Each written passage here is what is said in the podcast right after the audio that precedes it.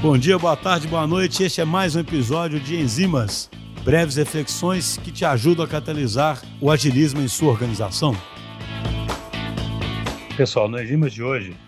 eu queria fazer um comentário sobre algo que surgiu durante um episódio aí que a gente, gravou falando sobre a nossa estrutura e foi super interessante porque a gente estava contando, foi um episódio sobre as operações da DTI, como é que elas têm evoluído e a gente estava contando sobre como que a gente começou fazendo determinados checklists para poder fazer com que a operação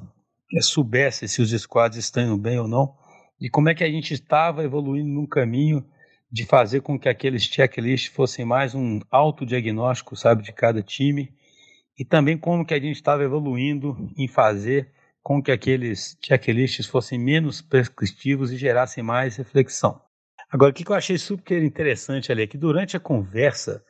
surgiu, se não me engano, foi a Fernandinha que estava participando do episódio. Ela falou assim: Olha, mas veja bem, a gente está falando que agora é importante fazer o checklist dessa forma diferente,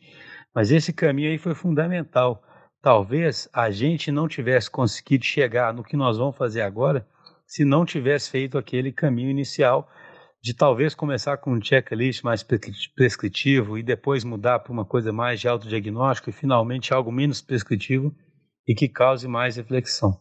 Eu achei esse insight super legal porque ele evidencia algo que está em todo o livro de complexidade, que fala que a complexidade ela é context bound, ela é totalmente dependente do contexto e ela depende completamente da história de cada organização, de cada sistema é, por que, que eu falo isso? Porque é muito fácil, quando a gente quer fazer uma mudança, procurar uma receitinha de bolo, procurar um caminho e achar que é só aplicar aquele caminho. Só que as mudanças possíveis, elas são totalmente dependentes do, do contexto em que elas são aplicadas. E elas dependem também da história. Talvez só seja possível hoje avançar para um checklist que exija muito mais reflexão,